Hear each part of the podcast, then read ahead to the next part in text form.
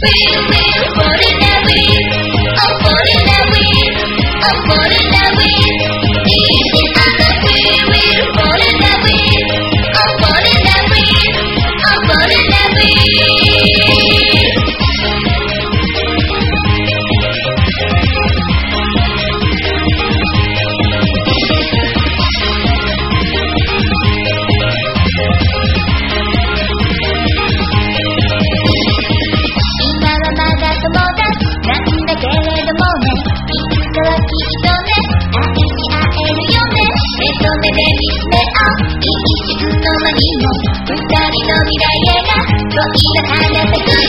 しかしたらまた思い出花咲かずに枯れるかもね。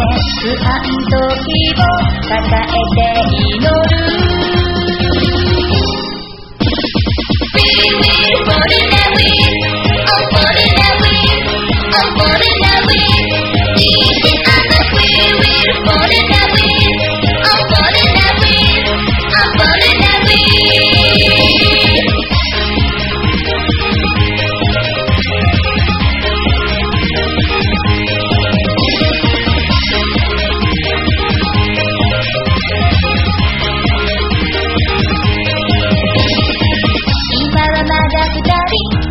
子みたいでねでもいつかきっと大人になるよね指先がそっと触れ合う瞬間に二人は未来へと大きく羽ばたくよ星も二人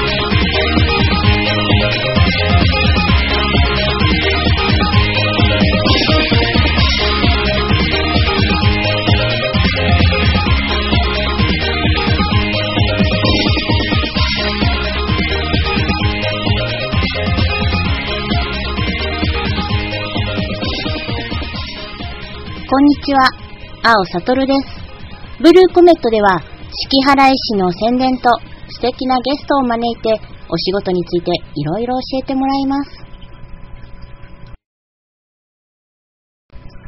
今日は、えー、大野流骨継ぎ四代目宗家、大野流同期法創造師の大野正久さんをお招きして、お仕事のことなどをお尋ねしたいと思っております。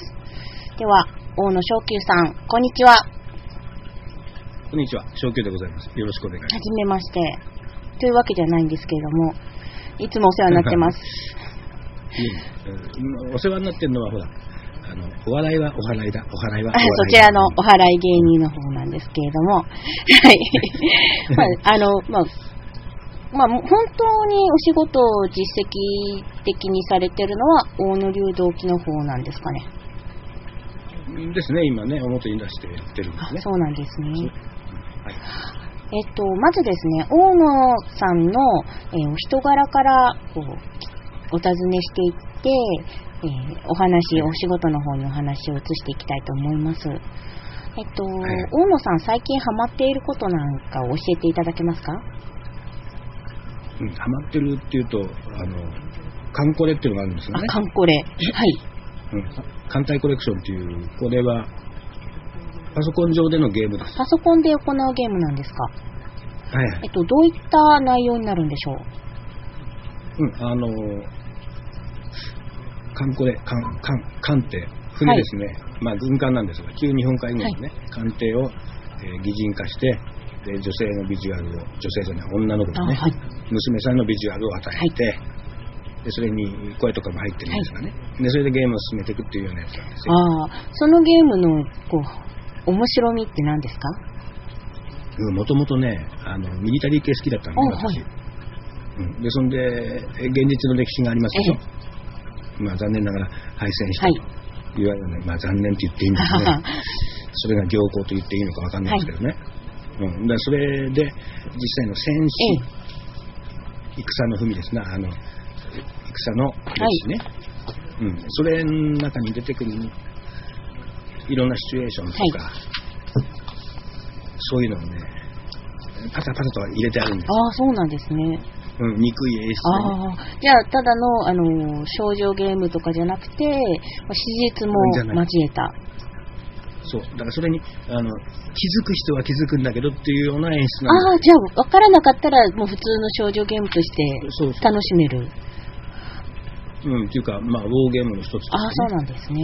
うん、対戦相手がいて、それと戦って、はいで自分もレベルアップしていくし、で相手をどんだけ倒して、えーいけるかっていうようなやつなんですけどね。ああ、そうなんですね。うん、そこでね、なかなか細かいのがあって、だから史実に忠実な、あっていうか、それをね、えーバックアップじゃないですけど、それに基づいた演出がなされてるわけですから、そのビジュアル面とか見ても、ビジュアルっていうか、あのまあ、イラストですけどね、うん、それがあのレベルアップしていくとあの変わっていくんですよ。だんだん成長していくっていうかね。そう。なんですね。うん、でその時点でその最初のレベルアップの時に同じ作戦をやってた船が沈んだりしてるわけあですよ。で生き残った船って言ってね、でその生き残った時船がその前の作戦で沈んだやつのモチーフになってるかんざしであるとか、そういうアクセサリー的なものをね、今度は自分の頭につけてあの出てきてたりとかはいするんですよ、そうするとあこれは確かあの時沈んだ船のあそうだよなこいつ一緒にいたもんなってそうかこれだけ生き残ってるからねそれの魂を受け継いでやってるんだねみたいなのがねああ。るわけですじゃあ、あの、わからなくてもそういった楽しみ方もあるってことなんですね。うん、だから、本当にその精神精神にね、詳しい人とか、その辺もははまれます。あで、まあ、実際の戦争の歴史を知らなくても、興味があって調べていくとね、あ、なるほどねっていうのそうなんです。じゃあ、二重の楽しみがあるゲームということなんですね。そうなんですよ。じゃあ、ズバリ聞きますけど、艦隊コレクションの中で一番好きなキャラクターってありますか？うんやっぱ中ちゃんなんです中ちゃん。中ちゃんとも。中ちゃん。あの、中って中川の中なんですよね。もともとその日本海軍のあの艦艇の名前の付け方っていうのは、川の名前が付いてるのはあの軽巡洋艦なんですよ。うん、であの山の名前が重巡洋艦ですね、で地名でもって戦艦、で天候気象が駆逐艦とかってなってあるん、です、そういう区分で分かれてるんですね。そういう区分であの名前見ただけで分かる。あところが山の名前がついてるのになんで空母になってるのっていうともともと巡洋艦で作ったやつが空母になってるとかね。そういうのもあるんですね。そうそうそう。もともと戦艦だったやつが空母に改装されてるとかっていうのがあるんですよ。でそれをまたねやるんだわ。ああ、演出で。それは詳しいとひたすら面白いですね。そうなんですでこの中ちゃんっていうのは、要するに同型艦ってありますよ、同じ形の船、うん、だから娘さんなんで、四姉妹っていう言い方するんああ、そうなんですね。面白いですね。うん。そう、あの、今原発でね、ガタガタやってる仙台川って。のがあって、うん、その川の内って書いてね、仙台なんですが、その仙台型のあの軽巡洋艦が4隻いて、で、それがどんどんあれなんですが、その、中ちゃんっていうのが、中型軽巡洋艦ですよね。せ仙台型の中の中ちゃんっていうのが、あの、アイドルなんですアイドル。うん。あの、キャラクター付けとして、艦隊のアイドル中ちゃんですっていう。ああ、そんなキャラクター付けもあるんですか。そう。で、お姉さんがね、忍者だったりあね。あ、面白いですね。それもまた。そう。うん、で、い妹がね、侍だったりとかね。なんかバラバラですね。そういう。うん。で、その、描いてるイラストレーターの方が、その同型感は同じ人が描いてる。だから同じような、あの、衣装でもって、同じようなあタッチなんだけども、そこにキャラクターが書き分けてあるんです。ああ、じゃあ、あのーまあ、同じ服装を並べて楽しむ方もいらっしゃれば、あのーその。実際に史実に学んだ形でうん忠実にねやる方もいらっしゃる。そうそう。はいで、また、あの、声が、声優さんが声を当ててるわけあですよ。、声優さんも、あの、入っていらっしゃるんですね。そうそうそう。で、で、まあ、何人かがやってるんで、一人でね、いくつか担当されてるんですが、やっぱりそのね、声がね、声っていうか、セリフがね、また泣かせるセリフがあったりするんですよ。ああ、それが聞きたいがために。そうそうそう。で、あの、わざとじゃない、ええわざとじゃないんだけど、あの、相手の攻撃を受けて、はいあの、中波とか大波とかした時じゃないと聞けない声とか、ああ、え、絵もあるわけですから。それはまた、意地悪いですね。うん、ななかなかそのマニアックな、ああ、じゃあわざと負ける人もいると。そう。で、その時には、あの、沈まないようにね、あの合鎮しちゃうと、んなくなあっちゃそうなんですから。ね。うん。でそれの応急修修理用品とか積んどいて、わざと強いところにぶち当てて、はいこれが見たかったんだよ、聞きたかったんだよ。それはまたマニアックコアですね。うん、そういうことやってる方もいらっしゃる。ああ、そうなんですね。はいはい。それはまた奥の深いゲームをされてるんですね。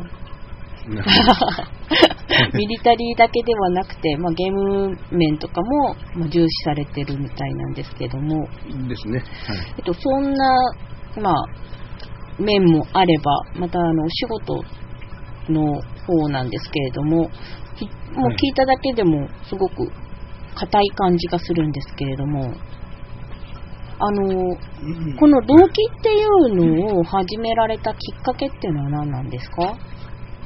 あの、うちが代々の骨継ぎなんであ、すよ。そうなんですね。ええで、自分で4代目ぐらいですよね。あのうんうんで、そうすると、先々 先代、あたりが、どうやら大陸に渡ってそういうのを学んできたと。あ、そうなんですか。うん、もう入ってるんですよ。あの、もともとはその西洋医学系の医者になりたかったんだけど、その、大元流れが、はい。その、なんて言いますかね、神道系っていうか、はい宗教系の、新興宗教系、新興宗教っていうそうですねうん。あの、そういう教会をやってるんですよね。まあ、いいか、天理教あ、の、はい。うん。あの、本家じゃなくて、その、分かれてるとねそういうこと。それがはい。うん。まあ、天理教自体新しい宗教ですから、ね、あれなんですよ。で、その他に、神社系の流れもあったりして、あ、はい。うん、で日本古来のあれっていう形で、えーじゃあやっぱり大陸行って学んでこようかみたいなので,、はいで引っ張ってきたのがあるらしいんですあ、ね。そういう、ベースにそういうき、あの、流れがあるんですね。うん、でほらそれだけじゃ食っていけないんで、だから表の商売としてあの使えるんであればっていうことで、えーいわゆる骨継ぎをやり始めた。あ、そういう、らしいそういう、あの、歴史的な経緯があら、うんあるということなんですね。ですね。で、なんでかというと、その格闘技系の家系だったらしくて、家系っていうあ、か。格闘技が元なんですか？うん、だから柔道、空手をやってるんですよ、ずっとそう。代々。そうなんですね。うん。でお、でえ？なんで、柔道やってるから骨継ぎと。で、その中でその同期っていう形、はい柔道っていう充実なんでしょうね。昔からのあの武術の流れでもって、はい殺法割法の中の生かす方に使えないかっていうので動機が。引っ張ってきたみたいですね。えっと、ちなみに、大野さんは、まあ、柔道で言えば、どのぐらいの強さになるんでしょうか？いや、黒帯は黒帯ですけど、初段しか持ってないんであ、そうなんですか。うん、柔道はね。ああ、じゃあ柔道はね、他の人じゃない。あ、そうなんですね。じゃあ、もう、主に、まあ、骨継ぎっていうか、動機の方が主流という形なんですかね。うん、だ動機の術を使いながら骨継ぎもやってるっていうようなあ形あ、ですかね。これはもう始められてどのぐらいに、大野さん自身はどのぐらいの年月仕事に。うん、まあだからね、自宅でやってたわけだから、はい。うん、だから手伝いは高校の時からやってましたああ、ここの、けど、うん。実うん、実際に修行とかってやり始めたのが、やっぱり帰ってきてからだから、帰ってきてからっていうか、だその頃でね、またいろいろあるんですが、ええ学生の頃にほら、あの、座長とあの稲川淳二と知り合ったわけあ、ですそうなんですね。うん、で、そっち関係でもって食っていくだけのあれは残してきたんですよ。そしたら、あの、まあ、いえ、はい。で、うちに戻って、うちの仕事、ね、はい。代々ですから、うちに戻ってその資格を取りなさいはい。座長に言われたのもあってああ、それがきっかけ。そう、長男なんでね、はい嫌だったんですよ。自分のね、はい仕事っていうのは。うんだけども、じゃあ、やると。で、戻って、えーそれで修行してくると。で、学校また行き直して、資格を取って、ですね。それで、やったらばね、またその、あの、才能じゃないんですよね。これ血の流れなんでね、多分ね。はい。うん妙に合うんだ。で、結構、あの、性に合ってたということなんですね。うん。まあ、当然そういうのはねええ、喋、りとかそういうのは、ね、座長のあれをいただいてますから、芸人の血が流れてますんで、はい、はい。うん、でその辺は、さあ、ということじゃあ、で。そうなんですね。そしたら、あのーまあ、お払い芸人という形も取ってらっしゃいますけども、主に同期というお仕事をされている。この点に関して何かあの、これだけはというような自分自身のルールというのはありますか？うんこれだけはって言われてもねあれなんですけど、本来ね、こういうのって人助けのもんで、はいお金取っちゃいけないとは思うんですよ。人助け。自分の考えとしてね。うん、要するに、だから、困ってる人がいて、人の弱みにつけ込んで金取るような商売じゃないですああ、まあ、か。考えはい。うん、なんでね、あんまりね、その、あれっていうのは、そそれでね、うん商売みたいな金儲けっていうのは好きじゃないんですよ。あ、じゃあ、えーっと、でもあの、骨継ぎはされてらっしゃるということなので、そのお仕事の、うんまあ、一部として動機があるというふうに考えていいということですね。だから基本的に、えー動機って言って、骨継ぎやってる時はお金取ってませんかあ、そうなんですね。ら。うん。で、今、動機としてえーやってるのは、まあ、ちょっと都内でね、うん、新橋ってとこで、まあ、やってるわけですがあ、、そうなんですね。そしたら、まあ、動機のみでお仕事されているわけじゃないけれども、動機を使って、まあ、あの、お金儲けではないけれども、まあ、新橋の方で少しお仕事をされてるというふうにとっていいですね。あ、はい。まあ、そうですか。えっと、それはまた後で聞くとして、はいはい。あのー今まで、その動機というお仕事をされていた上で、難しかったこととか、あの、ちょっと困難だと思われたこととかありますか？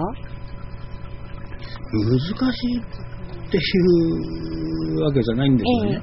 あの、逆にね、他のいろんなものがね、あの、分かったりとかはい。読めたりとかっていうには、まあ、それが基本なんでね、はい。あれなんですけど、だからそういう全体の中での一つとして、その施術系はい。に使えるっていうだけの話なんでね、あだから、動機だからどうのこうのってわけじゃないんですが、はい。あの、だから、まあね、座長のところにいたんで、はい。か階段の人だと思われてるかもしれないんですが、私、階段師じゃないし、はい。うん階段界隈の人間ではないんですよ。ああ、まええまあまあ、自分はね、そういうふうに思ってるんですが、うんでも周りから見るとね、えーそんなこと言ったって、そっち系 じゃないのっていうのが多いもんですからね、ちょっとそれがあの困ったなというか、難しいなというか。要するにも、あの、もう一つの顔であるお払い芸人としての大野昇久さんと、この動機としての、こう、本来のお仕事としての大野昇久さんが混在させ、されてしまうことが一番難しかったということで。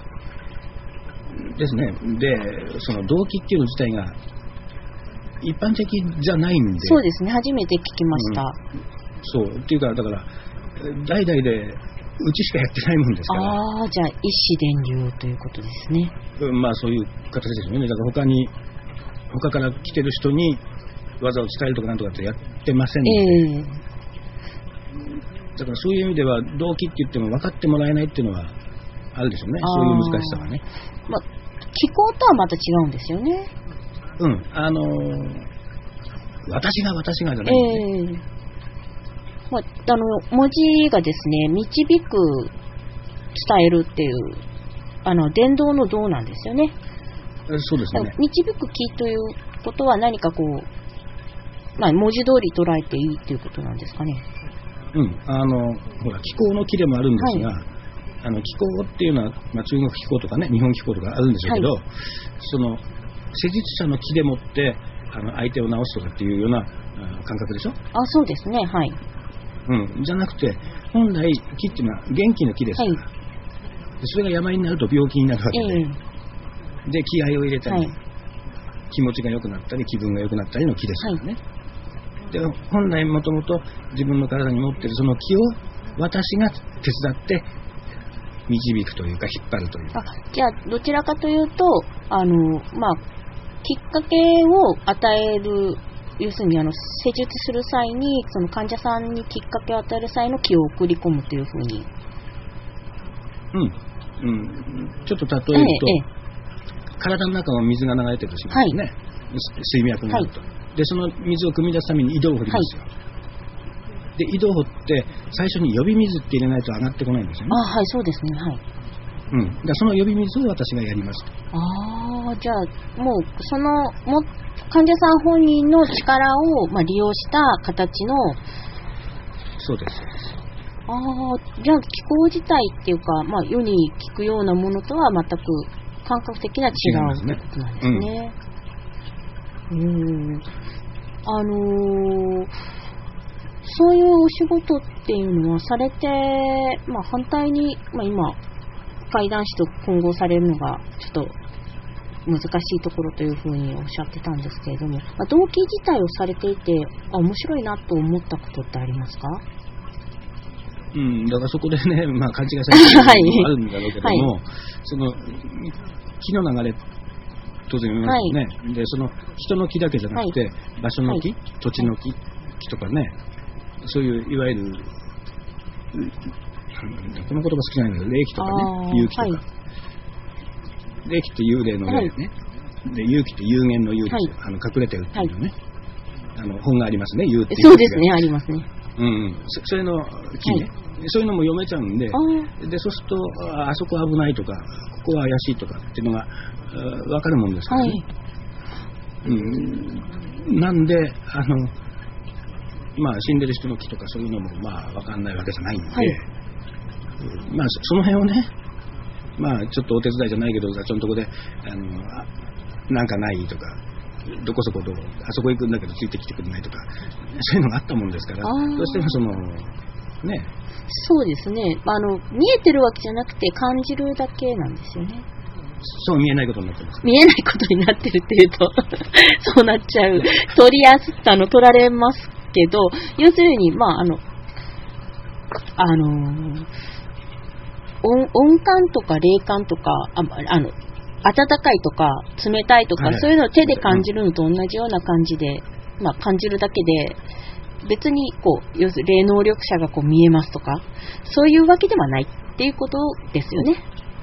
うん、あえてビジュアル化はしない。ああ、そういうことですね。うん映像化しないで、はえ感覚的にあれですよっていうことですね。はあはあはあはああの、まあ、そう、まあ、そういう動機という力があるから、まあ、稲川淳二さんのお仕事のお手伝いができる。みたいな感じなんですかね。お手伝いというか。うん、うん、いいようにこき使われるっていうかね。あの、人使いなんで有名なんですよ、そうなんですか。うん。まあ、だお手伝いという形でね、あれですけど。うんで、この動機ってね、はいみんな本来できるはずなんですよ。ててそう。なんですか？うん。あの、もともとほら、あの、日本でいう、あの、なんていうんですかね、医療行為じゃないけど、はいはい。手当てってな言葉ありますありますね。はい。うん、怪我した時に手当てするって。はい。うん。あれって、手を当てることによって、はいあのその痛みが取れるとか、治りが早くなるとかね、っていうような言葉があるあって、はい今まで残ってるってことは、はい実際にそういうことがあったってことなんですよ。物がなければ言葉って残りませんからね、できたにしても。そうですよね。うん、それが大体っていうか、ね、つながってるわけだから、今まで。ええだからその手当てが、いわゆる動機の木ですね。ああ、はい。うん、だから、そのやり方を動機って私が言ってるだけで、ええあえて導くからね、他人に対してそういう施しができるんで、はいそういうことふうに言ってるだけで、その気を使うってこと自体は誰でもできるはずですね。ああ、そうですよね。気がないと、もう人として、まあ、生きてる状態じゃないうんとは思うんですよね、私は。そう。だから、よくね、あの、うわー何もやる気ねえやダメだって疲れちゃったそうですね、はい。やる気がない。そう。で、気が枯れるって書いて汚れなんであす。自分らの言い方で。あ、はいはいはい。うん。だから、みそぎ払いをやるときの、は汚れをね、え清めるとか、なんとか、っていうのにもつながっていくんですが、ああ、そしたら、えっ、と、その場合はまあ、何らか、まあ、動機なりじゃないですけど、まあ、何らかの力を利用することによって、気枯れを、あの、清清めるっていうか、元の状態に戻すことができる。それもやるんで、まず、汚れになったときは、それを払うわけですね。払う。それが、まあ、うんお払い芸人という名前がはいついたきっかけの払うですね。うん、その払うです。あで払った後復活させなきゃいけないんで復活復活っていうかね、はい元に戻す機能をね充実させるために玉振りとかそういう形でやるわけあ、です、はいはい、そうですね。うん、でそれに手伝えるところで、えー動機になってる。だから裏表なんですよ要は、ああ、そして、えっと、裏表というと、うん、まず悪いものは払ってから気を導くと、悪いもの払ってから気を導く。っていうのが、まあ、動機の本質。ですあね。あ。その払うところだけを、あのー 取り出したのがお払い芸あ、そういうことなんですね。そうそうそう。まあだから本当はね、別物じゃなくて、あの、一つのもんではあるんですが、あ、表裏一体っていうことですね。うん、そうです。ただ、まあ、あの、お払いというのはそういう、あの、人がこう、普通に認識しているものじゃなくて、まあ、うん、動機と同じように、あの、大野さんがやってるっていう、そういう、なんていうんですか、患患者っていうか、まあ、受ける側にとっての能動的なものじゃなくて、受ける側が自ら行うことを手助けするものですねっていう。ふうにあ、うん考えていいんですね。うん、そしたら特別な力っていうのは必要なくて誰にでもできるっていうのはそういうことなんですか？本来ね、持ってるはずなんですよ。あまあ、さっきの手当の話もありましたけど、あの、お母さんとかに、小さい頃お母さんとかにこう、背中を撫でてもらって気持ちよくなるっていう現象っていうか、もう絶対誰でも経験があると思うんですけど、まあ、あれも似たようなものなんですよね。ですね。で、うん例えば、あの、猫に引っかかれて傷ができちゃっええた。うん。で、医者行かなくてもほっといても治るじゃない治りますね。うん。自分で治してるんだよね。そうですね。自己治癒力ですね。そうそうそう。だからそれと同じように考えていただければ。ああ、そうなんですね。じゃあ、自己治癒力を活性化させるお手伝いをする。みたいなもんですね。ああ、そうなんですね。さあ、この話いろいろしていただいたんですけれども、えっと、実際に、まあ、この大野さんの動機を受けられる場所が、さっき教えていただきました新橋というところにあるそうなんですが、はいはい宣伝していただいてもよろしいですか？はいや、させていただいてよろしいですい、どうぞ。で、えー実はね、これ、まあ、動機もやってるんですが、まあ、形的には動機生態っていうかね、はい。うん、で、やってるんですが、あの、占いもやってるんです。占い。はい。うん。一緒にね、私が。あ、はい。うん、まあ、これ、引用語行占いでもって、新丹法でっていうのを使うんですが、あの、それな、そういうわけなんで、あの、ドラゴンパレスっていうところなんです。ドラゴンパレス。はい。はい。えっ、とね、新橋の駅前。新橋駅前。うん。うんと SL が置いてあるところに、ニュー新橋ビルっていうのがあるんですニュねー新橋ビルですね。はい、はい。で、それの3階で、3階。ドラゴンパレスって、うんとね、竜宮占い館って書いて、ドラゴンパレスって読むんですが、遊具占い館でドラゴンパレスですね。はい。で、そこで、えーその動機と占いをやってるんです。あ、私のそう。なんですね。うん。で、えー大体ね、出てくのが日曜か月曜。日曜か月曜。はい。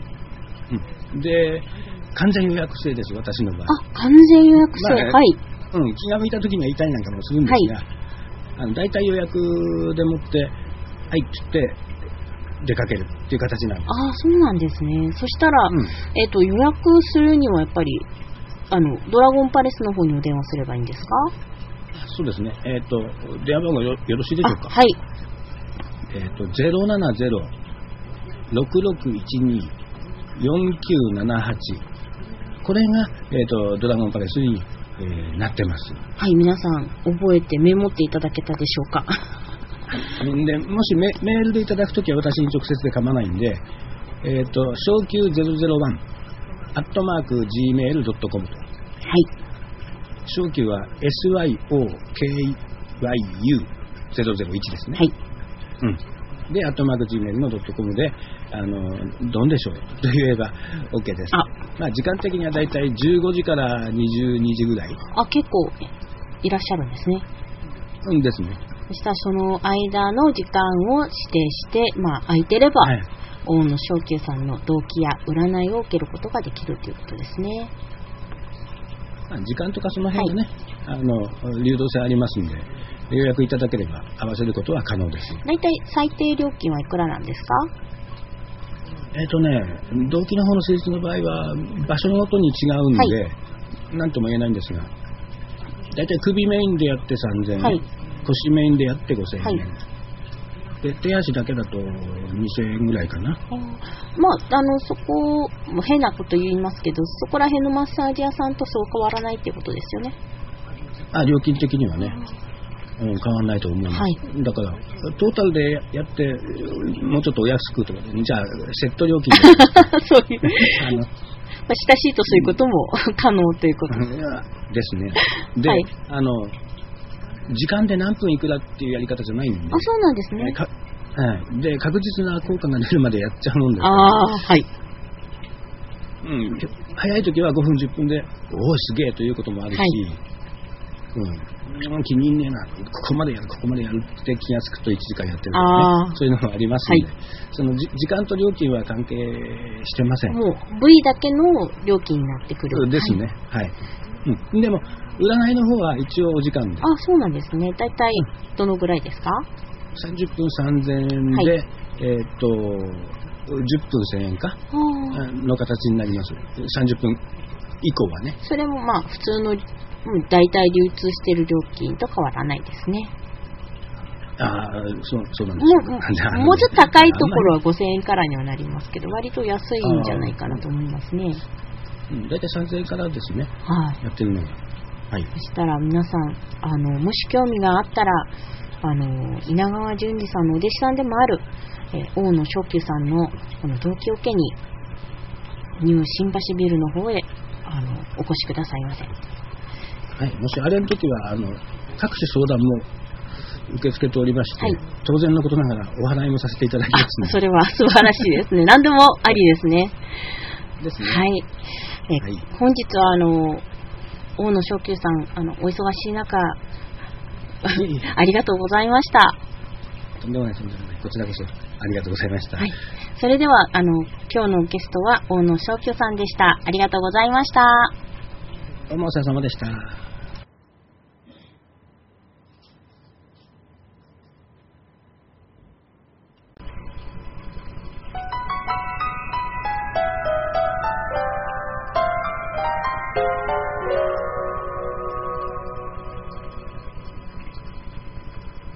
ブルーコメットは、四季払い市夢見る卵の宣伝番組としてお送りしています。四季払い市夢見る卵は、2013年7月に竹書房から発売された電気ホラーミステリーです。簡単なあらすじを紹介します。桑の花咲く新月の晩、神が乙女をさらいにやってくる。悪霊や黄泉の鬼を払うことを生りとしている一宮明とその助手、諏訪春人は、鎮魂祭の依頼を受け、熊本県矢沢町を訪れる。そこでは、10代の少女たちが次々と昏睡状態に陥り、そのまま肉体が琥珀色に硬化してしまう奇病に侵され、変死していた。矢沢町には古より、桑の花咲く新月の夜、神が人間の乙女をめとりにやってくるというお蚕様の嫁取り伝説があった。折下町は200年に一度の大祭であるお蚕祭りの季節。お蚕様を祀る不相寺では本尊の即身仏が200年ぶりに開帳されたが、その即身仏と少女たちの変死体は酷似していて、美麗の拝み屋が怪奇事件の謎に迫る電気ホラーミステリー。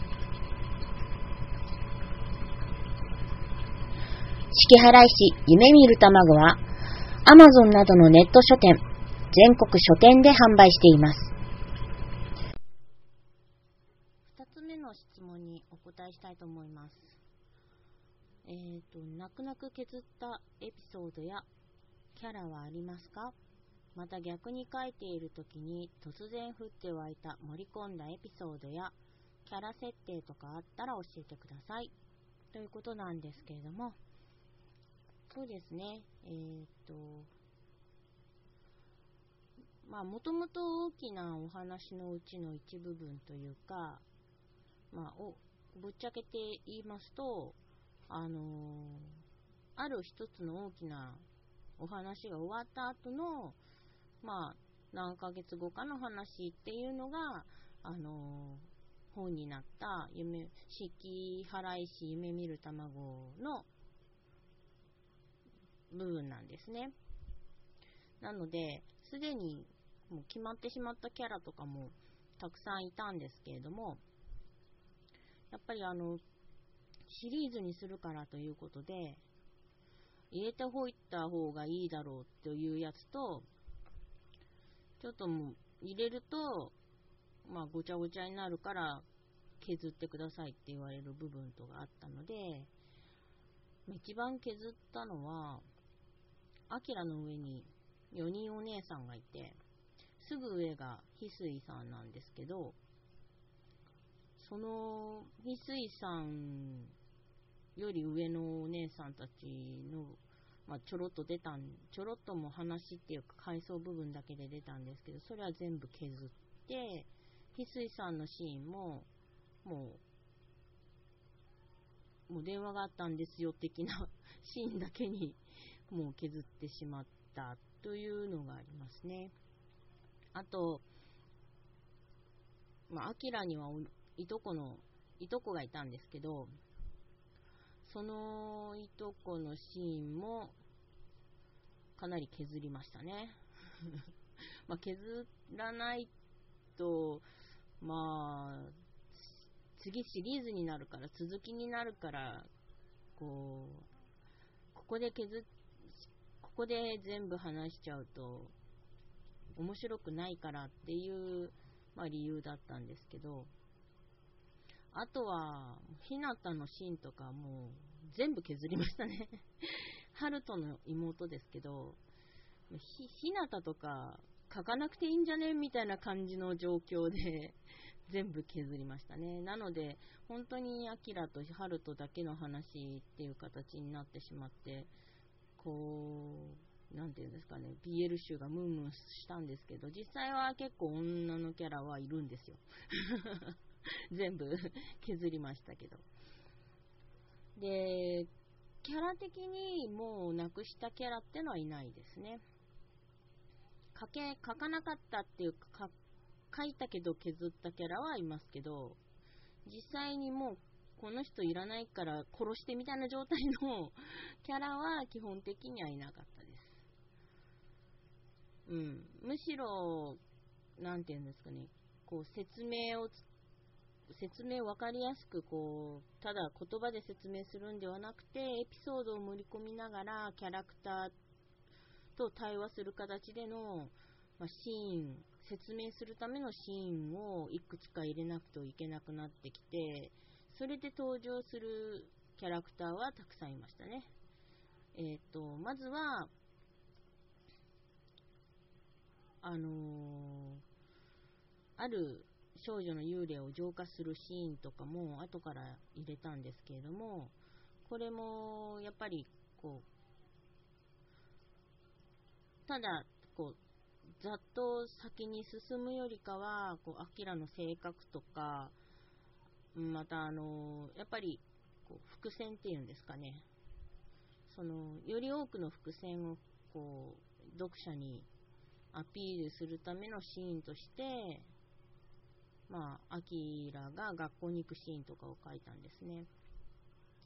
で、あとは、まあ一番問題になってる、その、変死事件と即身仏のシーンとかを説明するために、えー、医者を、医者とですね、大学准教授、この二人のキャラクターを作りました。で、もともとあの、医者に行くっていうシーン自体はなかったんですよ。本当にいなかった。もう、もうとにかく村の中で二人が動き回っておしまいっていう話だったんですけど、やっぱりあの、もう少しこう、説得力のある説明をしてくださいというふうに、やっぱ言われたので、ページ的にやっぱり40枚ぐらい増やさない、50枚、全部で50枚ぐらいは増やさないといけなかったので、必然的に結構、この医者と大学准教授のシーンは、割と盛り込みましたね。で、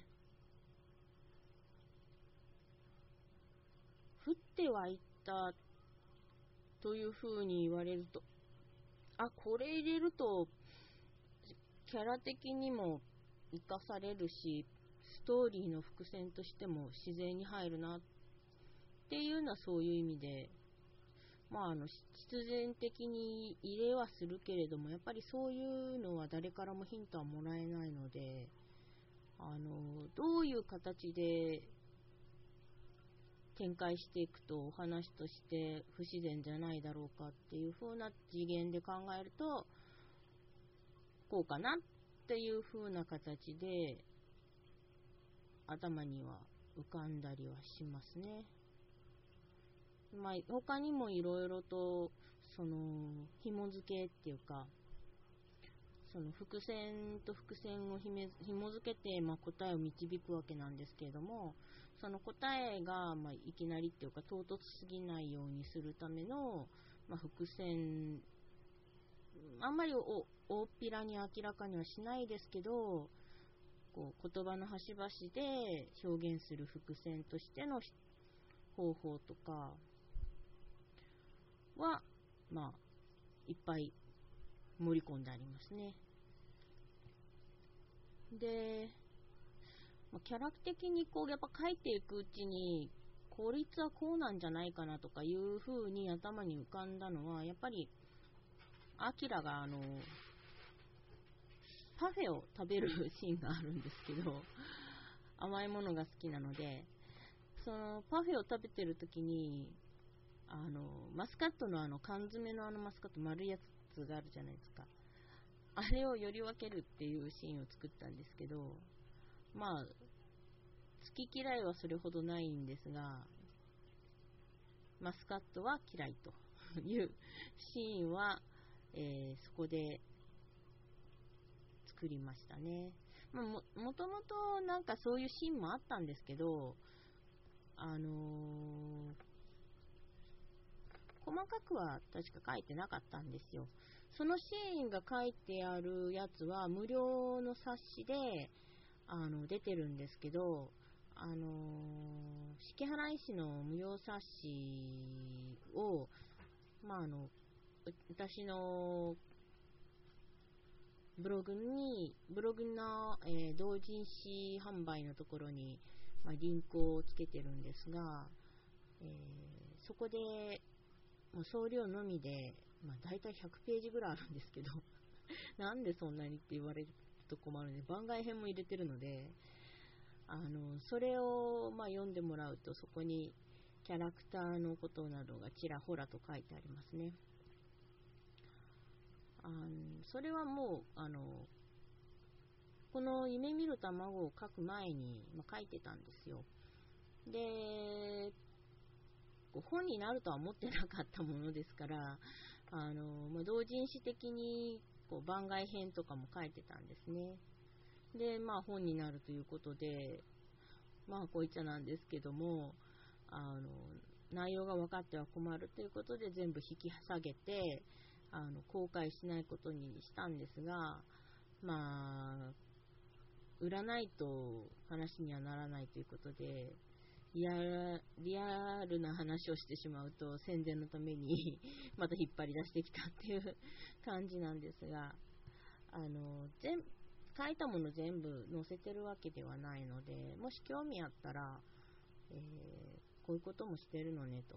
あと、式って何を？式払ってないじゃないっていう人は特に 式を払ってますので、その、えー、番外編っていうか、あの公表、公開、表には決して出すことのなかった 小冊子を読んでいただくと非常にありがたいなと思っております。